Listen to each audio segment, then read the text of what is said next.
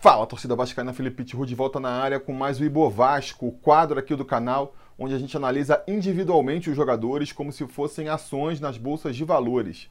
Vamos começar a analisar aí individualmente cada jogador, mas antes vocês sabem, né? A gente precisa passar aqui as parciais do Troféu Gato Mestre, a competição aqui entre os apoiadores do canal para ver quem acerta mais placares do Vasco na temporada. E a gente vai passar uma rodada aí com a tabela estabilizada, porque ninguém acertou. Ninguém acertou que o Vasco perderia por 1 a 0 é, do Botafogo, né? Tivemos até uns conselheiros aí apostando na derrota.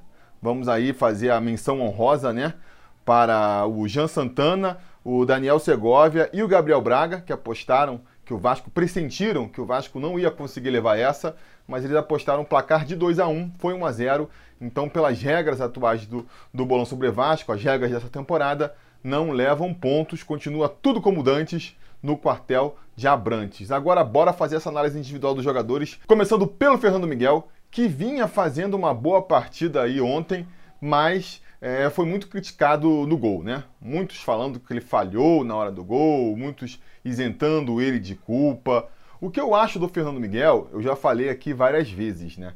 Eu acho que ele é um goleiro é, bastante seguro, é um goleiro que tem uma grande qualidade de não tomar é, gols fáceis, aqueles frangos clássicos, né? De quando o cara chuta na bola, ele vai encaixar, a bola passa debaixo da perna, uma bola que vem em cima dele, ele não consegue pegar. Esse tipo de gol o Fernando Miguel não costuma levar. Essa é uma qualidade dele. Agora, quando a bola exige um pouco mais ali de qualidade, ele às vezes fica no meio do caminho. E eu acho que foi o caso aí é, do gol do, do Botafogo ontem. Ele chegou a tocar na bola, mas foi meio mão de alface aí, como o pessoal fala, né? Ele bateu na bola, mas não com força suficiente para empurrar ela para fora do gol. Eu não enquadraria esse lance como um frango do Fernando Miguel. Acho que não dá, né? O cara, o Babi mal ou bem tá cabeceando ali da, da pequena área, em cima dele, com liberdade para dar o cabeceio. Não dá para dizer que, que, que foi uma falha clamorosa do Fernando Miguel, né? Que, pô, qualquer goleiro pegaria aquela bola ali mas não deixa de, de, de, rolar uma frustração com a gente vendo que ele chegou a alcançar a bola, de repente se ele tivesse ido de soco, sei lá, tivesse pulado um pouco mais forte, né, ele poderia ter feito aquela defesa e a gente voltaria com um resultado muito importante, né, é, lá, de, lá do Engenhão. Então a gente fica lamentando. Agora, eu acho que, que é isso também o Fernando Miguel, né? É um jogador que vai agarrar as bolas fáceis e nas bolas difíceis, às vezes ele vai conseguir chegar às vezes ele vai fazer um milagre que nem fez no domingo e salvar a gente, trazer três pontos para casa. Às vezes não. E a gente aqui no Ibovasco, quando ele fizer um milagre, ele vai subir na cotação, que nem ele subiu na última partida. Quando ele falhar ou não conseguir fazer as defesas que se espera dele, vamos dizer assim, ele vai cair. Vai ser o caso agora, até porque está com uma cotação bem alta aqui, 650. Vamos baixar um pouquinho para 600 ainda vai estar tá bem na fita aí. O Fernando Miguel é um goleiro que eu particularmente estou satisfeito com ele, sabe? Não é um goleiraço, não é goleiro de seleção, não é aquele goleiro que a gente chama de santo, que nem chamava, sei lá, o, o São Germano. Mas, cara, para a realidade do Vasco, isso é o que eu vivo falando sempre. O Vasco tem uma realidade hoje que você não pode contar com craques em todas as posições. Não é um time que a gente consegue, do goleiro ao ponto esquerda, botar só craque nota 8, nota 9, nota 10. Às vezes você vai ter que contar com um jogador ali que é nota 7, nota 6, sabe? Só para compor o elenco mesmo. E se ele não comprometer muito, se ele conseguir entregar um mínimo, para mim já, já é suficiente, né? E para mim o Fernando Miguel se encaixa nesse perfil aí, sabe? Eu vi aí recentemente o pessoal falando: ah, pô, poderia trazer o Cássio, que tá brigando lá, tá, tá, tá sendo ameaçado pela torcida do Corinthians. Cara, o, o Cássio custa, sei lá, acho que 700 mil por mês. O Vasco tem dinheiro para pagar num goleiro 700 mil por mês no goleiro? É, pelo que a gente olha por aí, não, né? Já tem dificuldade para pagar o, o, time que está aí.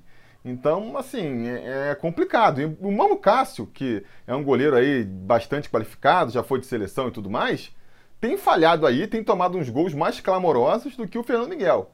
Então, nem garantia de que vai fechar o gol a gente tem. Então é isso tudo que a gente tem que pôr na balança, né?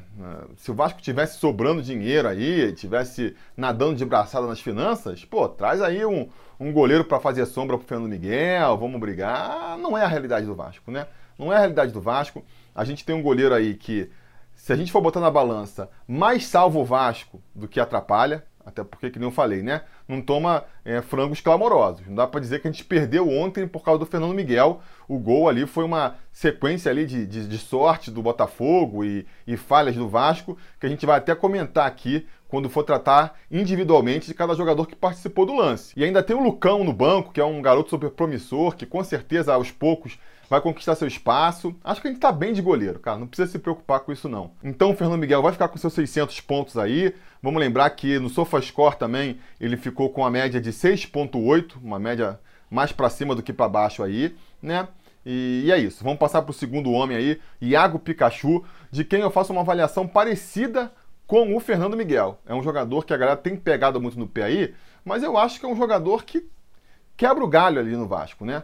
Fala-se agora, estão falando no Valência, que o Vasco vai trazer o Valência. O pessoal estava levantando ali a possibilidade de trazer o Fagner do Corinthians, né? Junto com o Cássio e tudo mais. Pô, pra mim, se trouxer o Fagner, com certeza ele é titular no lugar do Pikachu. Se conseguir trazer o Valência aí, e ele mesmo aos 35 anos conseguir é, jogar um futebol de alto nível ainda, também vira titular, que ótimo.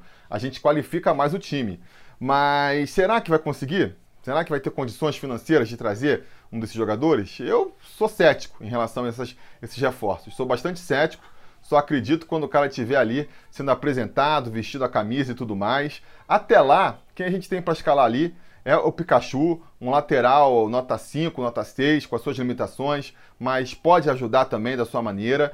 E acho que é isso que ele vem fazendo aí. Teve uma participação discreta no clássico ontem, né? Não se destacou muito nem pro bem nem pro mal, o que não deixa de ser até uma qualidade, porque a gente estava aí, todo mundo, todos os torcedores preocupados com o baile que o Pikachu ia tomar do Calu, porque o Calu ia botar o Pikachu no bolso, teve toda essa discussão e a gente não viu nada disso. Calu não se criou ali pela direita, tem mérito de outros jogadores, mas tem méritos do Pikachu também, a gente não viu o Pikachu tomando drible, o Pikachu dando mole na defesa. Eu lembro, assim, um lance, para não falar que, que ele não se destacou negativamente, teve um lance ali que ele foi cortar a bola, cortou errado.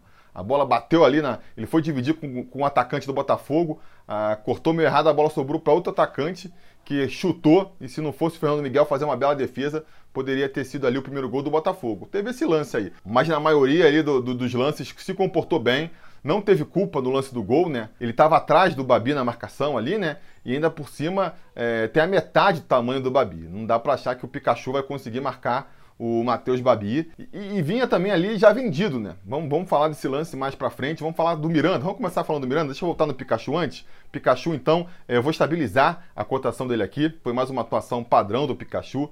Espera-se mais dele, obviamente. Um pouco mais. Não dá para ser muito mais que isso também, não. Mas eu acho que, que ele segura as pontas. Na frente também, ah, porque ele não tá fazendo gol, não tá. Cara, ele mal ou bem, ele consegue tocar a bola ali, distribuir, achar um companheiro livre. Às vezes esses passes simples já ajudam, já ajudam a fazer a bola circular na frente, né? É melhor do que o Bastos, por exemplo, que a gente ainda vai chegar nele aí, que, pô, pega a bola, em vez de tocar pro companheiro desmarcado na frente, volta lá para trás, ou prende demais, enfim. Acho que fez uma partida regular, vou estabilizar aqui. A nota dele no SofaScore foi de 6.5. Vamos falar do Miranda agora. Miranda, para mim, fez um partidaço, né? E não, é, por acaso, também no SofaScore, é, ficou aí acreditado como o melhor homem da nossa linha defensiva com 7.1. Eu acho que no primeiro tempo ele foi primoroso ali, fez belas antecipações, cortou bolas que pareciam já perdidas. Tinha uma missão ali, né, junto com o Pikachu, com o Catatal, de proteger aquele lado direito ali, que teoricamente seria o mais exposto, e foi muito bem. No segundo tempo, caiu um pouco ali de rendimento, né, não se destacou tanto, não fez jogadas tão plásticas, mas acho que continuou muito bem. Vi muita gente botando culpa nele no gol, né, mas acho que ele também estava vendido ali no gol. Vamos, vamos falar já qual foi a situação do gol. O gol é um contra-ataque puxado que o Henrique está lá na frente, o Thales está lá na frente, o Marco Júnior ele passa batido e a partir desse momento você desarruma toda a defesa do Vasco. O sistema defensivo do Vasco ficou todo bagunçado. O Castan teve que ir lá na ponta esquerda para marcar o, o atacante do Botafogo. O Miranda, que estava na direita, teve que recompor o meio, fechar ali o setor esquerdo, que era do, do Castan. E nessa, quando você chega vendido no lance, está correndo para tentar achar a posição e ver onde o atacante está passando também, é, é, difícil de, num lance desse você conseguir estar tá colado no atacante para se posicionar. Acontece tudo muito rápido ali, né? E acho que isso justifica é, o fato dele estar tá um pouco distante do, do Babi, que era quem ele devia estar tá marcando ali. É, acho que ele chegou vendido no lance, não vi como uma falha do Miranda, sinceramente não vi. Foi uma falha, a falha foi lá na frente, veio estourar no Miranda. E cara, para mim fez uma atuação primorosa. Vou até subir a cotação dele aqui, né? 650 é talvez até uma pontuação muito alta. Inclusive, muitos de vocês sugeriram aí no último Bovasco eu mudar um pouco a classificação aqui, né? Subir um pouco mais a área do, do jogador que compõe elenco e subir um pouco mais né, a, a exigência de pontos para poder classificar o jogador como um pilar da equipe, para tentar ajustar alguns erros como esse agora. Eu vou, tem que subir o nível do Miranda, porque acho que ele fez mais uma partidaça, me impressionou positivamente mais uma vez, mas aí ele chega a 650 pontos que é uma pontuação de pilar da equipe. E eu concordo que ele não, ainda não é um pilar da equipe, né? Não é um jogador que, cara, a gente é, precisa dele em campo, vai sentir falta se ele sair. Ou não, ou não, ou talvez até seja, né? Porque realmente, assim, se a gente não puder contar com o Ricardo, que é outro cara que tá com esse status aí de pilar da equipe, nem com o Miranda, eu acho que rola uma qualidade. Rola uma qualidade. Tá um pouco acima da média aí o Miranda já, não sei. O que, que, vocês acham? Vocês acham que eu devo subir? Dos 500 até os 700 é o jogador que compõe elenco. Aí dos 750 até os 850 é pilar da equipe. E do 900 ao 1000 aí é craque do time. Vocês acham que dá para fazer esse ajuste? Diga nos comentários. Qualquer coisa a gente faz aí a partir do, do, dos próximos quadros, né? Mas enfim, vou subir aqui a cotação do Miranda, independente aí se a gente vai fazer essa mudança ou não. Do lado do Miranda ali, o Leandro Castan fez uma bela partida também, como já se espera dele. Ganhou aí 6.6 no, no SofaScore na pontuação. Ficou ali como o segundo pior da linha defensiva, né? Pikachu ganhou 6.5, ele ganhou 6.6, mas eu acho que ele foi bem, cara. Eu acho que o Leandro Castan segurou as pontas legal ali. É um jogador de muita intensidade, entra duro, uh, não dá mole para os atacantes. Eu vou manter aqui a cotação dele, fez o que se espera dele, tá com 700 pontos aí, que é uma das pontuações mais altas do elenco, tá merecido, né? Vamos estabilizar então aí o Leandro Castan. Fechando a linha defensiva, o Henrique, cara, fez mais uma belíssima atuação, cara, me impressionou. Foi um dos caras que no primeiro tempo jogou demais, soube antecipar ali muitas vezes os atacantes do, do Botafogo. Ele que eu tinha falado no time Bovasco que tinha jogado discretamente. Fez mais uma belíssima partida ontem aí, né? Se concentrou mais na defesa, o Vasco entrou mais defensivo, tentando buscar um empate. Infelizmente, na, na uma das poucas vezes em que ele acabou subindo no ataque, né? O gol vai sair nas costas dele, mas eu acho que ele também não tem culpa ali, né? Ele, ele subiu no ataque por uma, uma circunstância de jogo. Ele roubou a bola no meio campo ali, tocou, acho que foi pro Thales, ou pro Bruno Gomes, não lembro. E aí é normal, né? Você rouba, toca, você já corre para se apresentar. É uma coisa normal de jogo, não vai ficar preso ali. O Vasco, mal ou bem, estava tentando achar um gol se, se a oportunidade pintasse. Então ele se apresentou, foi ali até mais ou menos a intermediária adversária, tentou cruzar a bola, a bola bate no zagueiro, poderia ser no mínimo um escanteio para o Vasco, mas aí o Gatito, né, vai ali o mérito do time do Botafogo, né? O Gatito pegou a bola para não deixar ela sair, conseguiu recompor rapidamente, tocou lá para o Honda e aí no contra-ataque acabou descoberto o setor dele ali, né? Mas fez uma bela partida, não por acaso foi também aí bem pontuado, né? Ao lado do, do Miranda foram os, os, zagueiros melhores pontuados, o Miranda com 7.1, o Henrique com 7.0. Então eu vou subir a cotação dele aqui também, vai para 700 pontos, é alto, né? Mas cara, tá jogando muito, tá jogando muito o Henrique, melhor fase da carreira dele. No meu campo, Marco Júnior, vamos falar de Marco Júnior. Cara, acho que fez um partidaço no primeiro tempo. Tava ali. E vocês também, né? Porque eu vi ali nas redes sociais, no Twitter e tal, o pessoal elogiando pra caramba o Marco Júnior. Fez uma partidaça mesmo, tava ali, não deixando passar nada, acertando os passes curtos, passes longos. É... Foi muito bem no primeiro tempo. No segundo tempo, já voltou cansado, já voltou cansado. E aí a gente pode também justificar a queda de produção dele é por vários fatores, né? Um deles é que ele estava praticamente encostado no, no, elenco do Vasco, né? Tava lá treinando, mas pô, nem tinha oportunidade, nem tinha chance de entrar, ficava lá no fundo do banco, sem perspectivas.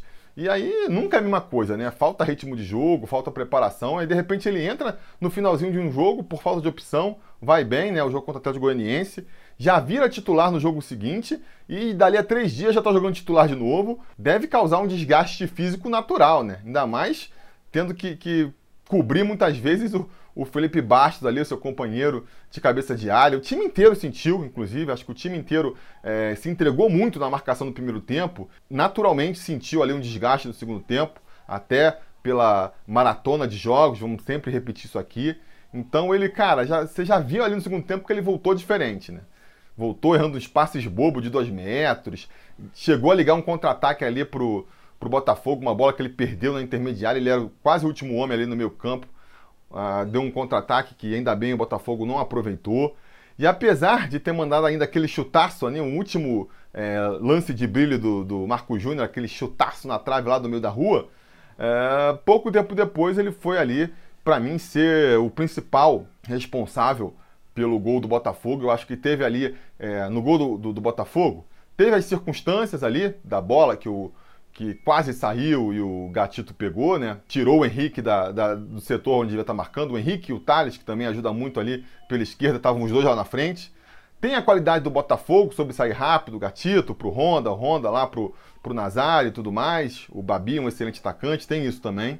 Mas se a gente for pontuar aí erros eventuais do Vasco, para mim, quem mais errou, quem mais contribuiu pro gol do Botafogo foi o Marco Júnior. Porque ele é, tentou dar o corte ali, foi de carrinho. Se ele tira aquela bola, perfeito, né? Matou a jogada ali, 10 para ele. Mas se ele erra, que nem ele errou, pronto. O time já estava desarmado no setor, já estava sem o Henrique sem o Thales. Ele ainda cai de carrinho ali perto, até se levantou rápido, tentou recompor, mas o Botafogo foi rápido também, não adiantou nada. Aí terminou de bagunçar de vez a, a defesa, o Castan teve que correr para cobrir lateral, o Miranda que estava pela direita teve que cobrir o Castan. Isso desarruma a defesa toda, pega todo mundo ali no contrapé e aí fica difícil, né? Fica difícil de, de você arrumar, chega todo mundo vendido no lance. Então, é, se tivesse que culpar alguém pelo gol do Vasco, teria sido o Marco Júnior. É, mas, cara, fez uma boa atuação, né? Fez uma boa atuação. Mas como a gente tem comentado aqui que os lances de gol acabam pesando muito, a gente dá um peso a mais aí para a participação dos jogadores nos lances de gol, eu vou então estabilizar a cotação dele. Acho que mandou mal no gol, né? Mandou mal no gol, mas fez uma boa atuação, principalmente no primeiro tempo por isso ele vai ficar com seus 550 pontos aí. O Marco Júnior que ficou com pontuação de 6.7 lá no SofaScore. Ao seu lado tem Felipe Bastos, que precisamos falar sobre Felipe Bastos ou não tem mais o que falar sobre Felipe Bastos, né? Mais uma partida terrível aí do nosso volante. Eu acho que é, o Ramon aí tem as suas prerrogativas para escalar o Felipe Bastos. Por mais que essas prerrogativas estejam cada vez mais perdendo a força, né? cada vez fica mais difícil aí de, de justificar Felipe Bastos. Os jogadores, uma das prerrogativas que eu estou dizendo aqui é justamente que, que os jogadores que poderiam substituir ele estão é, fora de ação aí, né? O Andrei está machucado, o Juninho ainda está machucado, o Carlinhos, que eventualmente poderia jogar por ali, está machucado também. Então isso meio que, que justifica, né? Mas poderia ter botado o Bruno Gomes desde o começo, né? Um jogo arriscado, um jogo mata-mata, um jogo onde cada erro pode punir muito o time. Se o Vasco, por acaso, ali toma um segundo gol, como correu o risco de tomar, aí já fica muito difícil de, de recuperar a, a vantagem na, na, próxima partida. Né? Então, acho que as circunstâncias dessa partida, uma partida de mata-mata, justificavam finalmente a barração do, do, Felipe Bastos. Não aconteceu, ele jogou no primeiro tempo e é aquilo que a gente já espera do Felipe Bastos mesmo, né? Já virou agora até tradição aí na, nas redes sociais, quando acaba o jogo, a galera ir, ir recolhendo os melhores momentos do Felipe Bastos. Tem ali um lance que ele sozinho se escorrega e cai no chão ali, e aí o atacante do Botafogo passa como quer. Mas talvez o lance mais representativo do que significa o Felipe Bastos no time é, é, é, um lance que também, não sei se vocês viram, não sei, eu vou tentar botar aí se, se eu conseguir, tá aparecendo aí, se eu não conseguir, vocês me desculpem.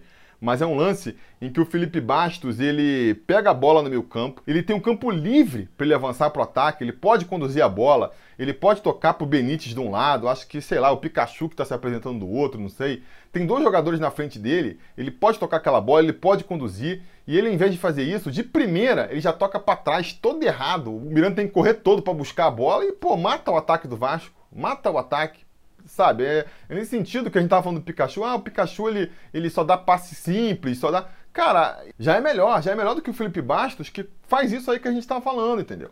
Pô, ali era um passe simples, não precisa exigir grande talento é, pro cara conseguir fazer essa bola ir pra frente. Falta ambição. Acho que falta a ambição do jogador ali de, de, de querer ser importante para o time, de querer tentar levar essa bola para o ataque. É, sabe, injustificável, injustificável. Defensivamente falando, então, pô, nem precisa reforçar aqui, né, os passinhos de gazela dele lá, os saltinhos dele, que todo mundo já se irrita, anda quando os outros caras estão correndo. A diferença dele, por exemplo, pro Marco Júnior é essa, cara. O Marco Júnior, mal bem, ele errou no, gol, errou se jogando lá, tentando cortar a bola, sabe? O Felipe Bastos, quando aparece nos lances errando, é errando porque segurou a perna, porque ficou dando saltinho. A paciência do torcedor tá acabando. Paciência do torcedor tá acabando. Não sei por quanto mais tempo vai durar a paciência do Ramon com o Felipe Bastos, né? Acho que com o André voltando de contusão, o Juninho voltando aí, parece que na próxima semana eles já vão voltar. O Marco Júnior mantendo as atuações dele aí.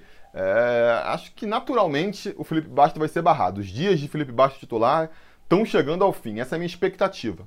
Até lá, Vou reduzir um pouco mais aí a cotação dele, sabe? Vou botar aí para 300 para ficar bem claro a nossa insatisfação com o jogador. Nem recebi uma nota tão baixa no SofaScore não, 6.5.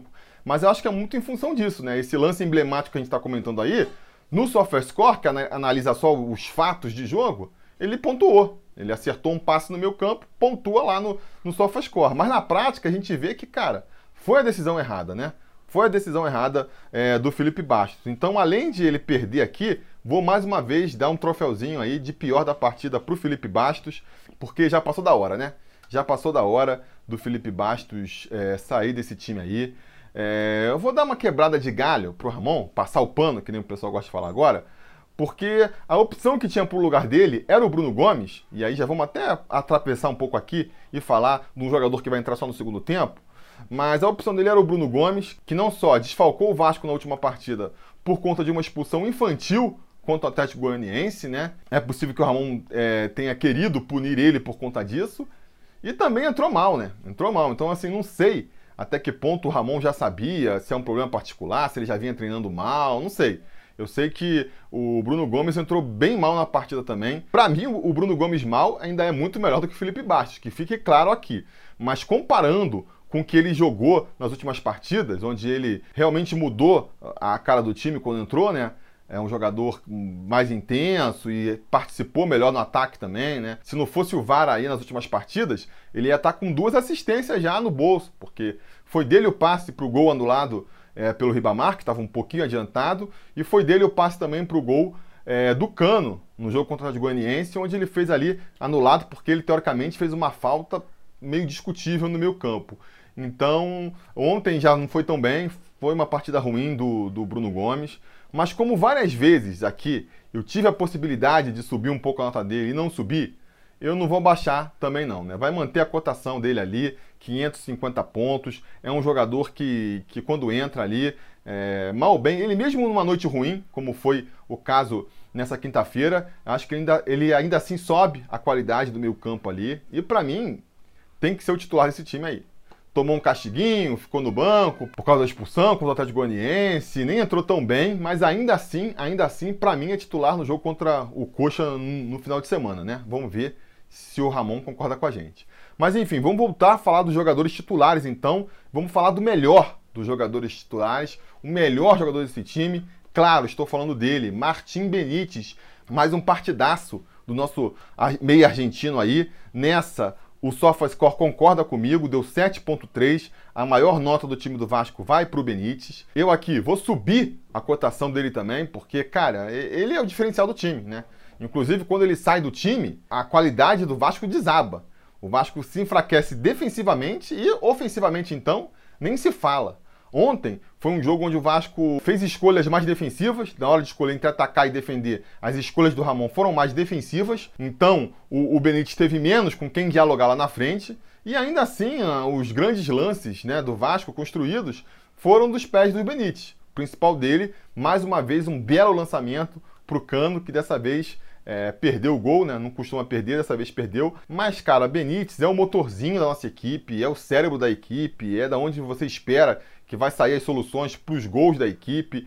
Ele, apesar de ser fundamental para o ataque, de ser aí a principal referência do time, se entrega sempre muito em, em jogo, se entrega sempre muito em campo, está sempre voltando para ajudar na marcação. O pessoal fala aí com propriedade que ele marca melhor até do que o Felipe Bastos, é mais importante para o combate no meio campo até do que o Felipe Bastos. Deve ser mesmo. Então, por conta disso, ele está subindo aqui, vai para 850 pontos, disparado o jogador melhor pontuado no nosso Ibor Vasco e vai ganhar mais uma vez o selinho de melhor da partida também. Para mim, foi o melhor da partida. Infelizmente, ontem teve dificuldade, né? Teve dificuldade de se criar, né? Teve dificuldade de se criar, porque, que nem eu falei, o Vasco veio mais defensivo para essa partida, né? O Ramon teve uma postura mais cautelosa na partida de ontem, teve seus motivos para isso. Mas também porque tivemos uma partida terrível de Thales Magno. Thales Magno que ainda não conseguiu se encontrar esse ano, parecia que estava melhorando, parecia tem uma certa boa vontade do apresentador aqui, admito. Tô, fico na torcida para ver se o Thales engrena e volta a ser o Thales do ano passado. Parecia que vinha né, numa crescente, timidamente, se apresentando melhor para jogo, tentando mais, mas teve uma recaída aí nessa partida, foi muito mal. E nem dá para alegar que é porque estava isolado lá na frente, porque estava no meio de três zagueiros, porque ontem ele recebeu algumas bolas ali que estava livre, cara. Era só acertar o passe ali, sem ninguém marcando, sem ninguém pressionando, sem estar tá chegando atrasado na bola. Não, é o simples, cara. Tá com a bola no pé, é só acertar o passe. Só acertar a jogada. E não acertou. Para piorar, ainda fez por onde ser expulso, né? Aquele lance no primeiro tempo, quando ele toma o cartão amarelo. Só aquilo ali já poderia valer a expulsão dele. Eu arrisco dizer que se tivesse VAR nesse jogo aí, ele teria sido expulso ali, porque ele tá com a bola aqui, ele larga a bola para ir dar um tapa lá na, no jogador, né? Afastar, tenta empurrar com, teoricamente mirando o peito, mas acerta aqui o pescoço do jogador. Isso aí, apesar de ser um lance de jogo, um lance que normalmente não vai ser tão forte pro, pro juiz expulsar, que nem ele expulsou ontem, deu cartão amarelo, mas na nova realidade, no novo normal do VAR, aquilo ali é expulsão. O cara pega no VAR, em câmera lenta, a mão aqui, o jogador faz.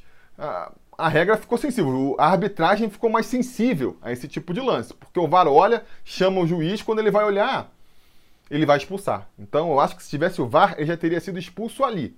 Depois teve o segundo lance lá no final da, da partida, ali não ia prejudicar tanto mais o time, porque já estava no final da partida e nem dá para dizer que, que não contar com Thales Magno no jogo da volta seria um desfalque tão grande assim, né?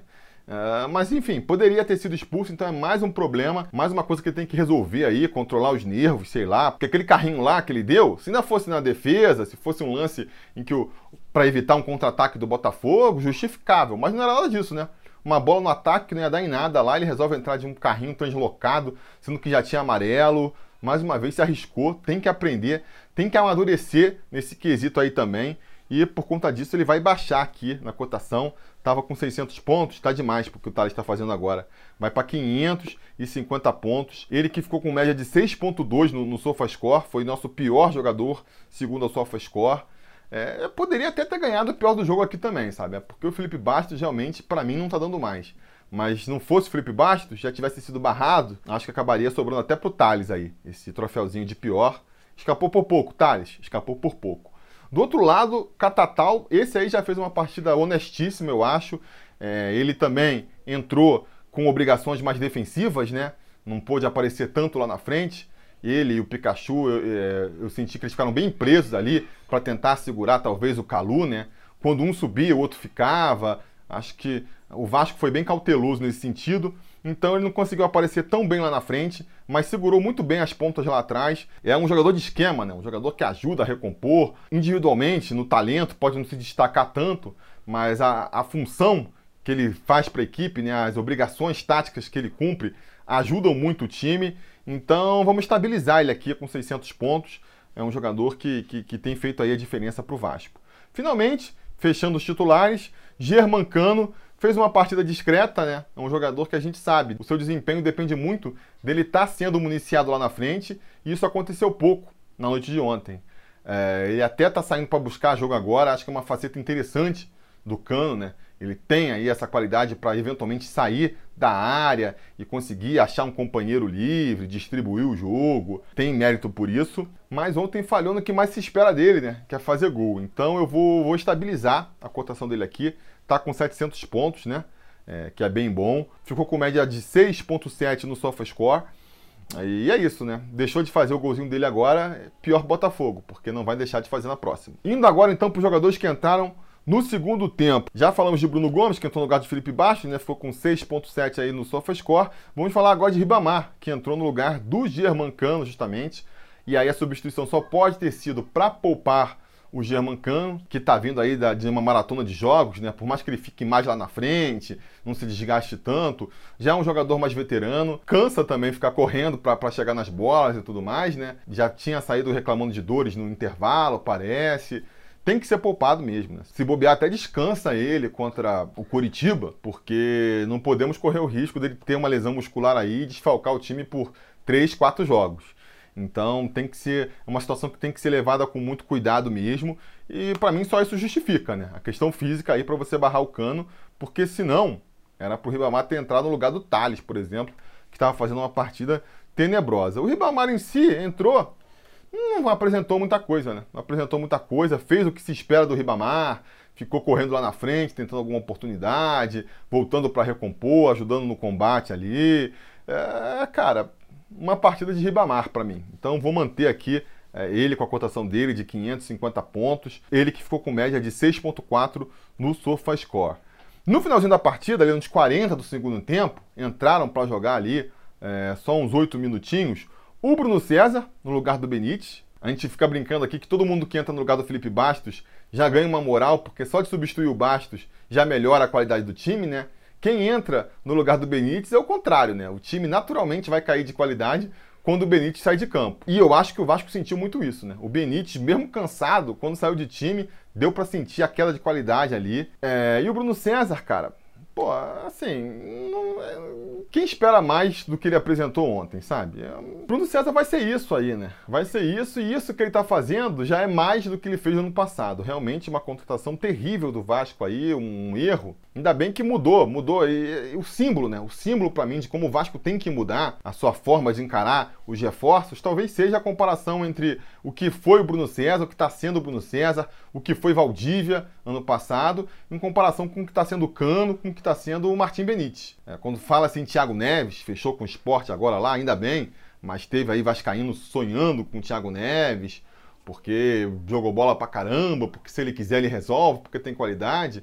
Olha aí para esses figurões que o Vasco contratou recentemente, olha para os caras que vieram com menos status, né, com menos nome pelo menos, e, e vê o que cada um está entregando pro time, né? Então, eu tenho estabilizado ele pra caramba aqui, né? Vocês têm visto aí como ele tem ficado estabilizado, porque tá fazendo o que espera dele, mas eu vou baixar um pouco, porque ele tá começando a ficar sem paciência também com o Bruno César, entra no finalzinho, poderia fazer um pouco mais, né? Poderia fazer um pouco mais. Eu sei que o tempo que ele tem é pouco ali para para apresentar alguma coisa, mas até por isso poderia mostrar mais empenho. Então vou, vou diminuir a cotação dele aqui um pouquinho, vai para 500 pontos, ele que fez 6.5 no SofaScore de média, que é a nota padrão ali. O cara quando entra no final, não tem tempo para fazer nem nada de muito bom, nem nada de muito ruim, acaba ficando com 6.5. Não por acaso, 6.5 também é a média do Gabriel Peck, que entrou junto com o Bruno César. Foi muito criticado pela torcida também, mas eu acho que o Peck, justamente, acabou aparecendo muito mais do que o Bruno César ali. Pelo menos buscou o jogo, voltou mais para defender. A galera tem uma implicância com ele aí por conta das partidas anteriores em que ele foi muito mal. É, eu acho também que ele poderia ser um pouco preservado agora, voltar para a base, se fosse o caso, e o Ramon poderia dar chance para outros garotos. Sei lá, parece que não está pronto para profissional ainda, né? Muito franzino, é, faz as escolhas erradas ali muitas vezes. Tô longe de achar que não vai ser bom jogador, que não serve para o Vasco, nada disso, mas às vezes o moleque tem que ser preservado, volta para a base, precisa é, amadurecer um pouco mais, até processar tudo, toda a experiência dele agora, para quando voltar no futuro, voltar melhor. Eu daria chance para outros jogadores, né? Mas a escolha do Ramon foi pelo Gabriel Peck. Eu acho que a atuação dele ontem ali não foi ruim, não. Em comparação com o que se espera dele, né? Você pode falar até que não resolveu, que ele jogou mal outra vez, mas beleza, mas ele jogou pior do que jogou das outras vezes? Eu achei que não. Em comparação à, lembrança que eu tinha das últimas chances dele, ele até que foi bem. Me surpreendeu nesse sentido. Então vou estabilizar. Ele está com 450 pontos. Vou deixar o, o Gabriel aí com os seus 450 pontos estabilizados. Finalmente, vamos falar do Ramon. Ramon, vi muita gente criticando e é natural, né? O Vasco perde, uma parte da culpa sempre vai recair sobre o Ramon, como se ele tivesse em mãos um elenco capaz de, de ganhar todos os jogos, né? Vi gente reclamando também das escolhas dele, de jogadores, ah, que ele demora para substituir, substituir errado. Galera, eu não sei se vocês repararam, mas o elenco do Vasco é um elenco fraco e que ainda está cheio de contundidos. Então, assim, você vai reclamar que ele deu mais uma chance pro Bruno César, deu mais uma chance pro, pro Peck, mas se você olhar no banco, ele não tinha muitas opções, sabe? O Juninho tá machucado, o Andrei tá machucado, o Neto Borges tá machucado, todo mundo fora de combate aí, né? É, o Parede voltando de lesão, não tá jogando nada. Quem que ele poderia botar no lugar do Peck e no lugar do Bruno César, pensando em soltar um time um pouco mais para frente? Poderia ter botado o Parede, que não tá jogando nada também, parece meio fora de forma, tem que se recuperar. E poderia ter botado o Lucas Santos, que beleza, poderia até ser, né? Mas aí ele ia jogar com o Lucas Santos pela direita, já que o Peck entrou no lugar do Catatal, não é, não é a dele. Ou ia pegar o Thales, que já estava mão na esquerda, botar na direita, para botar o Lucas Santos lá pela esquerda.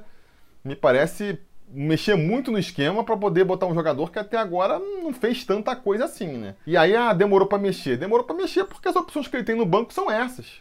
São essas aí. Thiago Reis também, vi muita gente reclamando. Thiago Reis, cara, é um jogador que tem um poder de finalização muito bom, mas saiu da área e vira, vira sapo, né? Não consegue mais fazer nada. E a bola mal estava chegando lá na frente. Então eram grandes as chances de você botar um Thiago Reis e ficar com um a menos em campo. É, essa que é a verdade. Então acho que a, as escolhas, fora ali o Felipe Bastos, que a gente já conversou, que aí realmente parece que ele está é, exagerando, acho que as escolhas que ele fez para essa partida foram boas foram as escolhas que tinham que ser feitas. A postura mais defensiva do Vasco também, eu acho que é mais compreensível, né? Eu vi muita gente falando, ah, o jogo foi ruim, o jogo não foi tão bom. Cara, o jogo não foi tão bom, foi ruim no sentido de que não, cria, não se criou tantas chances lá na frente, porque os dois times entraram mais cautelosos, né? É, e é, vai ser assim, é normal que seja assim num primeiro jogo de mata-mata. Ninguém quer se arriscar demais para tomar dois gols e meio que decidir o confronto, entendeu? Então é normal que os times tenham mais cautela e eu acho que a gente vai ver um jogo mais aberto, mais franco, que nem foi o jogo de domingo, na partida da volta lá em São Januário. E aí a gente espera que o Vasco tenha a melhor sorte e eu espero que o, Ramon mostre aí, né, outras variações táticas onde o Vasco vai buscar mais a partida. Mas eu, cara, não tenho assim críticas ao trabalho do Ramon, não, de maneira geral, e nessa partida também, muito menos. Vou estabilizar, portanto, a cotação dele aí com 550 pontos. O Ramon, para mim, tem muito crédito ainda, ainda sou aí fiel devoto do ramonismo. Beleza? Com isso, galera, o Ibovasco, o índice Ibovasco, que estava em 547, cai um pouco, cai para 543, né? Mas mantém ali uma média saudável, vamos dizer assim.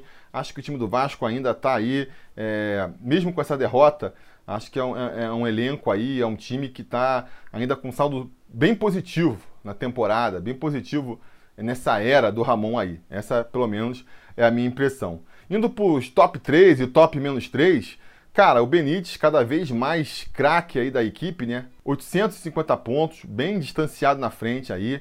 Em segundo lugar, tem três jogadores aí para duas posições, né? Vou botar em segundo o Henrique, porque nos critérios de desempate, quem teve aí a sua cotação aumentada a menos tempo, ganha no critério de desempate. Aí nesse caso vai ter o Henrique ficando em segundo lugar com 700 pontos e o Cano, que subiu na semana passada, em terceiro lugar. Sai aí da, da, do top 3 nos critérios de desempate o Leandro Castan. Lá embaixo, a coisa também fica bem estabilizada aí. A gente vai ter o Felipe Bastos cada vez mais liderando o top dos piores aí, com 300 pontos. Em segundo lugar, com, com 450 pontos, a gente tem um, um empate, né? Um empate. O Iago Pikachu continua com seus 450 pontos, só que entre os que atuaram ontem, também aparece Gabriel Peck, que já tinha 450 pontos, manteve também, então fica aí completando a nossa trinca dos piores cotados que atuaram ontem, Felipe Bastos, Iago Pikachu e Gabriel Peck. Beleza, galera? Ficamos por aqui então. Espero que vocês tenham gostado de mais essa edição do Ibo Vasco. Deixe aí nos comentários a opinião de vocês é, sobre o que pode melhorar, o que não pode melhorar, a avaliação dos jogadores. Digam aí o que vocês acharam dessa ideia. Você acha que tem que aumentar um pouquinho ali o grupo dos jogadores que compõem elenco? De repente botar um esquema ali que só com 700 pontos, só com 800 pontos você vira pilar da equipe? Diz aí o que você acha a respeito disso. Não se esqueça também de curtir o vídeo, assinar o canal e voltar amanhã que amanhã a gente já tem que fazer o quê? Preleção do jogo de domingo, né? O Campeonato Brasileiro não para, o futebol brasileiro não para e a gente aqui também não. É vídeo todo dia nessa maluquice. Vamos que vamos até estourar. Beleza? Isso que eu tinha para dizer por hoje. A gente vai se falando. A realização desse vídeo só foi possível graças ao apoio inestimável dos conselheiros do Sobre Vasco. Ajude você também ao Sobre Vasco continuar no ar, se tornando um apoiador em apoia.se barra Sobre Vasco ou sendo um membro do canal aqui no YouTube.